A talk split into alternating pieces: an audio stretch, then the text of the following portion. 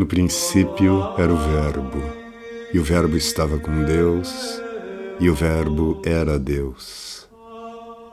Nele estava a vida, e a vida era a luz dos homens. Sejam muito bem-vindos. Começamos esta nova live falando sobre a vontade o Carlos está perguntando, então já, já que estamos começando, Carlos, eu vou responder esta pergunta. Se papel de cigarro é amarelo, é, é um papel amarelado, não é o branco. Então vamos lá, hoje o nosso tema ainda é a vontade, estamos na semana da vontade, né? E eu separei aqui hoje, como está aí no título, Aí no YouTube a gente já põe o título antecipadamente. É... O que quer a vontade, não é? Porque nós estamos falando da vontade ao longo dessa semana, mas não chegamos nesse ponto. Falamos da diferença entre vontade e desejo, que as pessoas confundem muito, e falamos também da diferença entre vontade e irascível, que também as pessoas confundem, não é?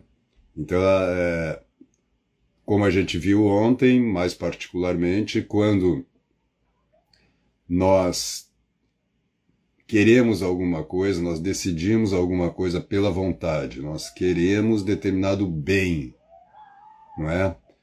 Se esse bem é alcançado aqui nesta terra, e todos os bens nós só podemos alcançar aqui nesta terra, mas, né, é, dá para fazer uma distinção, talvez, no momento em que você, na oração, entra em contemplação, né?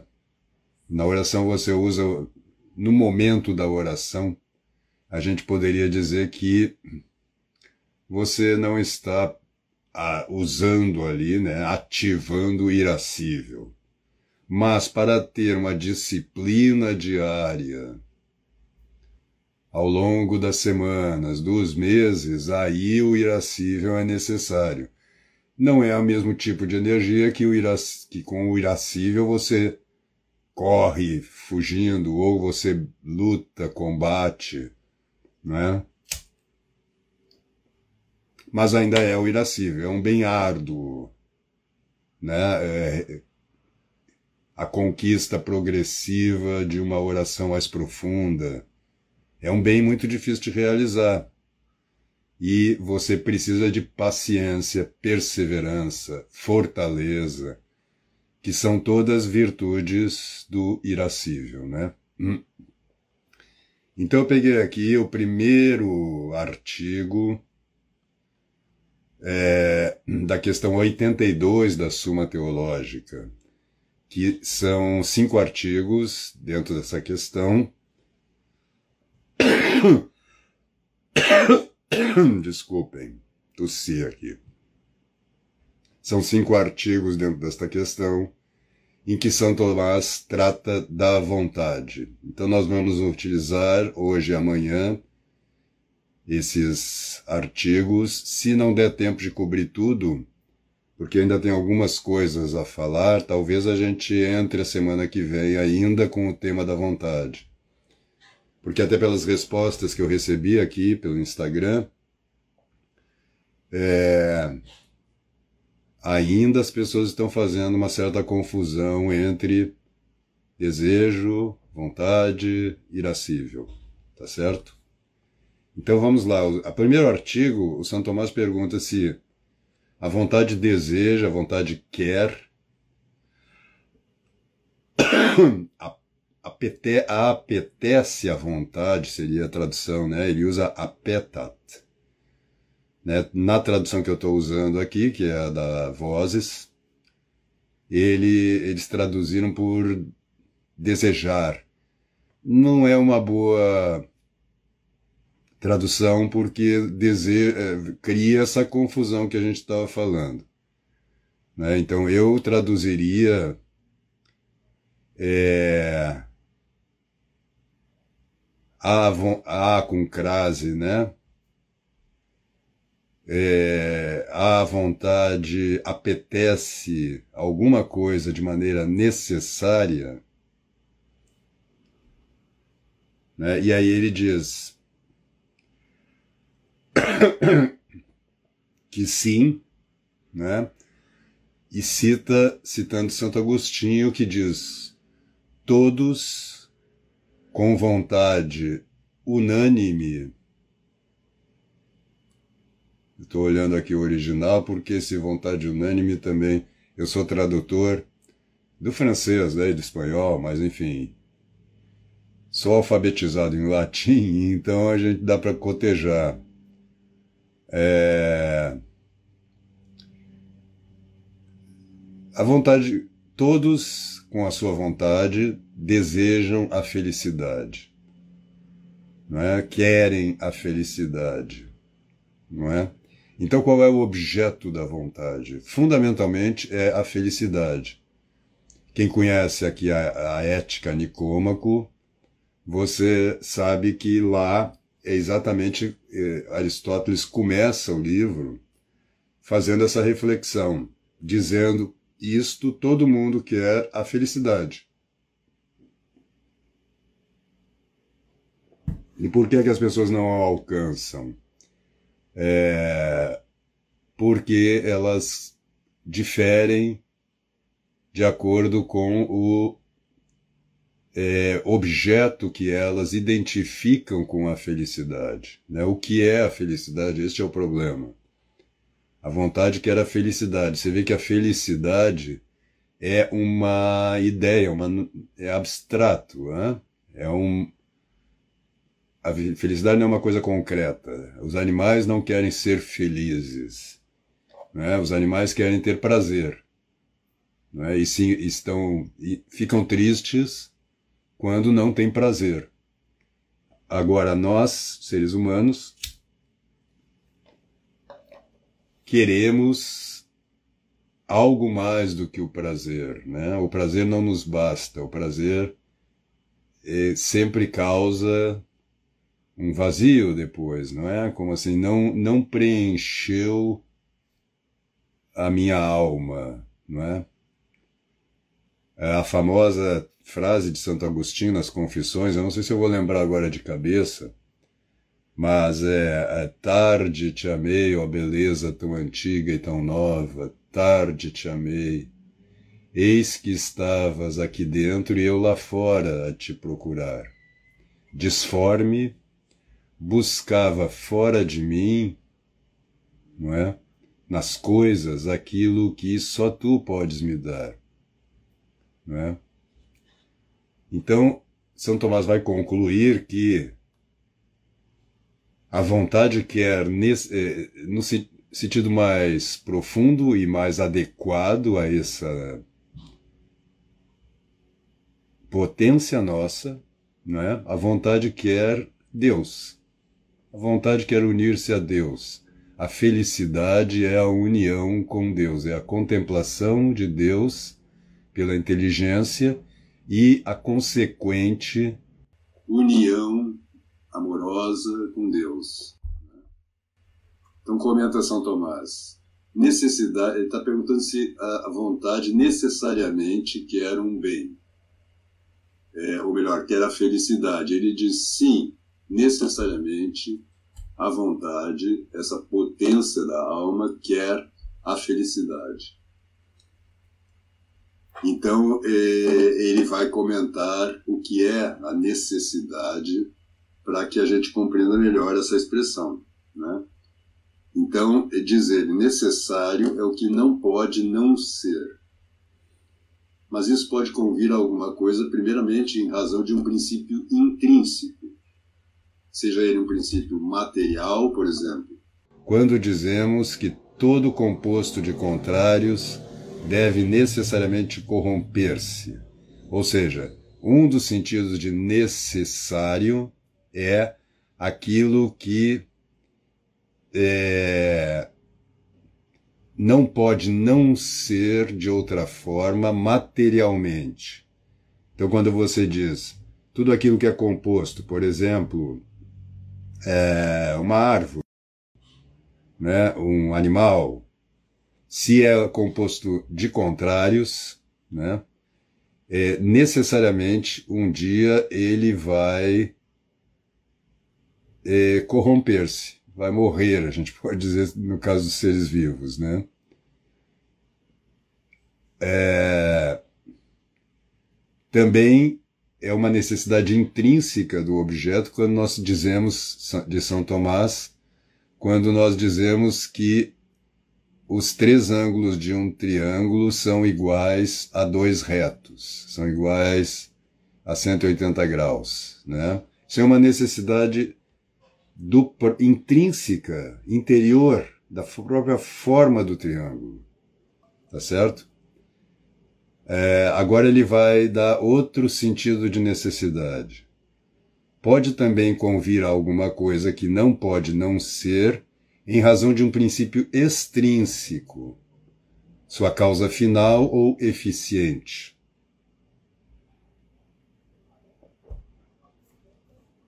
Com relação ao fim, por exemplo, quando alguém não pode atingir o seu fim, ou atingi-lo convenientemente sem esse princípio. Por exemplo, a alimentação é necessária para a vida. É, extrínseca, a alimentação não está dentro do nosso corpo já, não está dentro do ser vivo, não é? Mas, para atingir esse ser vivo, atingir essa finalidade que é viver, ele precisa da alimentação. Ele dá outro exemplo. O cavalo é necessário para a viagem. Hoje a gente poderia dizer o automóvel ou o avião né? O cavalo, o automóvel, o, o avião não fazem parte do, do nosso ser, não é? Mas eles são necessários para que a gente atinja uma causa, né? E ele diz que a isto ele chama de necessidade de fim, ou algumas vezes também de utilidade. O cavalo é útil para nós viajarmos. Hoje em dia ninguém quase usa cavalo, né? Lá na minha terra, no Rio Grande do Sul, ainda muita gente usa, e algumas cidades aí, por este Brasil afora, também nós vemos as pessoas cavalgando. Agora, em relação à causa eficiente, ou seja, aquela causa que põe a coisa na existência, né? que fabrica a coisa, a gente poderia dizer, ou que cria a coisa. É, alguma coisa convém a alguém quando alguém é constrangido por um agente de tal maneira que não pode fazer o contrário. Por exemplo, quando você põe um revólver na cabeça de alguém e o obriga a fazer alguma coisa. Aqui não é mais uma finalidade para a qual é necessário determinada coisa a gente, para a gente alcançar, mas é outra causa externa, é um agente, é uma causa eficiente, como diz São Tomás, que torna necessário fazer aquilo. Tá certo? Essa última necessidade, observa ele, repugna inteiramente a vontade, pois chamamos violento o que é contrário à inclinação de uma coisa. Então, esta última necessidade esta aí não pode ser necessária, não pode ser o tipo de necessidade que é a, o objeto da vontade, né, a felicidade. Ora, diz ele, o movimento da vontade é certa inclinação para algo. Então a vontade, e isso esclarece o que a gente tem falado aqui, a vontade não é propriamente uma força agente. A vontade é um querer, é uma inclinação do sujeito para um determinado objeto, né? É, para um determinado bem, né? Então é mais é, é a força do querer e não a força do alcançar o que se quer. Para alcançar o que se quer, quando se trata de objetos da vontade, não é? a maioria deles são é, alcançados pelo trabalho, pelo esforço do irascível, tá certo? Em consequência, assim como se chama natural, que é segundo a inclinação da natureza, chamamos voluntário, que é segundo a inclinação da vontade. Não é? é...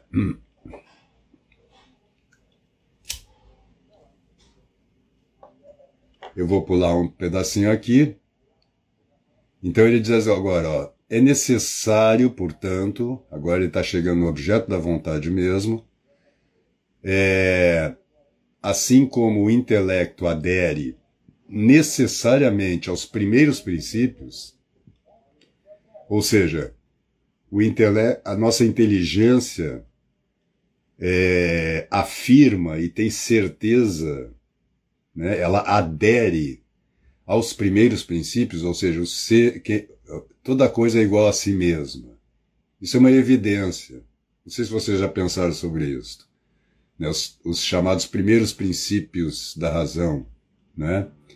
Eles são inatos na gente, ou eles são evidentes para a inteligência, você não precisa prová-los. Né? O primeiro é este: uma coisa é igual a si mesma. Né?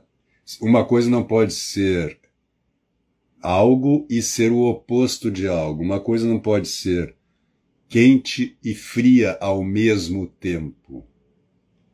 Não é?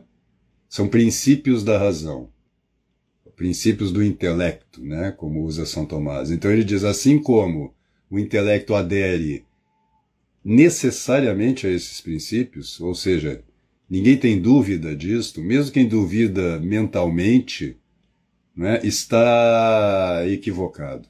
Ele não tem dúvida. Mas não vamos entrar nisso, senão nós vamos fugir e já estamos chegando no, no, no nosso tempo. Então, a vontade, é necessário que a vontade adira ao fim último do homem, que é a bem-aventurança a felicidade eterna, não é? Uma felicidade sem fim, sem contrário, uma felicidade permanente e inabalável, não é isto? Que é a bem-aventurança. Né? A gente pode traduzir bem-aventurança por felicidade. Quando no Evangelho Nosso Senhor Jesus Cristo faz a famosa lista das bem-aventuranças, não é? Muitas traduções usam felicidade, felizes os pobres de espírito. Né? Bem-aventurados os pobres de espírito. São sinônimos, não é? Então, é necessário que o que convém natural e imutavelmente a alguma coisa seja o fundamento e o princípio de todas as outras. Tá certo? E o movimento procede de alguma coisa imutável, ou seja, o movimento da vontade ele é causado por um bem captado pela inteligência, como nós já vimos aqui, né? E esse bem não pode mudar, né? Por exemplo, você quer quando você quer a justiça ou Usando um exemplo mais baixo aqui, como nós usamos esta semana, né? Você quer ser um exímio tocador de piano, um exímio pianista, é? esse objeto não muda na medida que você vai fazendo os exercícios, trabalhando dia a dia, mês a mês, continua sendo um exímio pianista. Né? Se de repente virasse um exímio flautista, tudo se confundiria né, na sua ação, você já não conseguiria agir da mesma maneira, porque mudou o objeto da vontade. Então, qual é o objeto da vontade? Segundo Aristóteles, segundo São Tomás e até segundo eu mesmo. Ou seja, porque eu já estudei isso muito, já meditei muito, e é o próprio ensinamento da igreja a vontade que era a bem-aventurança, a vontade que era a felicidade. O ser humano quer, todo ser humano quer ser feliz. Aí Aristóteles e São Tomás vão desenvolver esse problema e nós desenvolveremos amanhã sobre onde é que nós pomos o obje né, esse, essa, esse objeto, a felicidade. Porque daí vem os nossos sofrimentos, as nossas frustrações, as nossas angústias. Né? Não sei se vocês lembram, tem uma frase de São Paulo que diz: Eu sei onde pus a minha esperança. Né? Então espero que, meditando, nós cheguemos a dizer isto: Eu sei onde eu ponho a minha felicidade e eu não serei enganado, né? desde que eu corresponda a isto. Tá certo? A Samara está perguntando: será mesmo que todos querem ser felizes? Sim, todos querem ser felizes. O problema é onde se põe o objeto dessa felicidade. Nós vamos falar sobre isso amanhã, mas eu já posso adiantar, por exemplo, quando alguém mata mesmo por uma por um tênis, não é? Faz uma coisa terrível para nós que temos uma hierarquia aqui razoavelmente adequada dos valores, né? Mas naquele momento para ele ter o tênis é ser feliz. É, a felicidade está naquele tênis e, portanto, ele é capaz de matar por isso. Claro que isso é uma inversão dos valores, radical, né? Mas é sobre isso que nós vamos falar amanhã. Eu acho que não vai dar tempo de nós esgotarmos esse tema, esse tema é importantíssimo. E creio que a semana que vem nós ainda continuaremos tratando do problema da vontade, porque só agora nós chegamos diretamente nela, né? Tá bom? Então fiquem com Deus, que Deus os abençoe e amanhã retomamos estas lives diárias aqui é, pelo Instagram agora e pelo YouTube. Tá? Hoje teve travou de novo aqui o Instagram, mas já adianto para vocês que a partir de hoje, como eu estou transmitindo lá pelo YouTube, eu vou continuar quando travar, porque isso está causando muito problema aqui na nossa transmissão, na gravação também, posterior, né, que fica aqui no, no perfil, tá bom? Então, sugiro que vocês comecem a assistir lá pelo YouTube. Quem sabe daqui a um tempo a gente começa a fazer só pelo YouTube, já que o Instagram está agora com este problema, talvez por causa mesmo da peste e que muita gente está usando é, o Instagram para fazer lives, né? E isso deve sobrecarregar muito os servidores. Então, fiquem com Deus e até amanhã.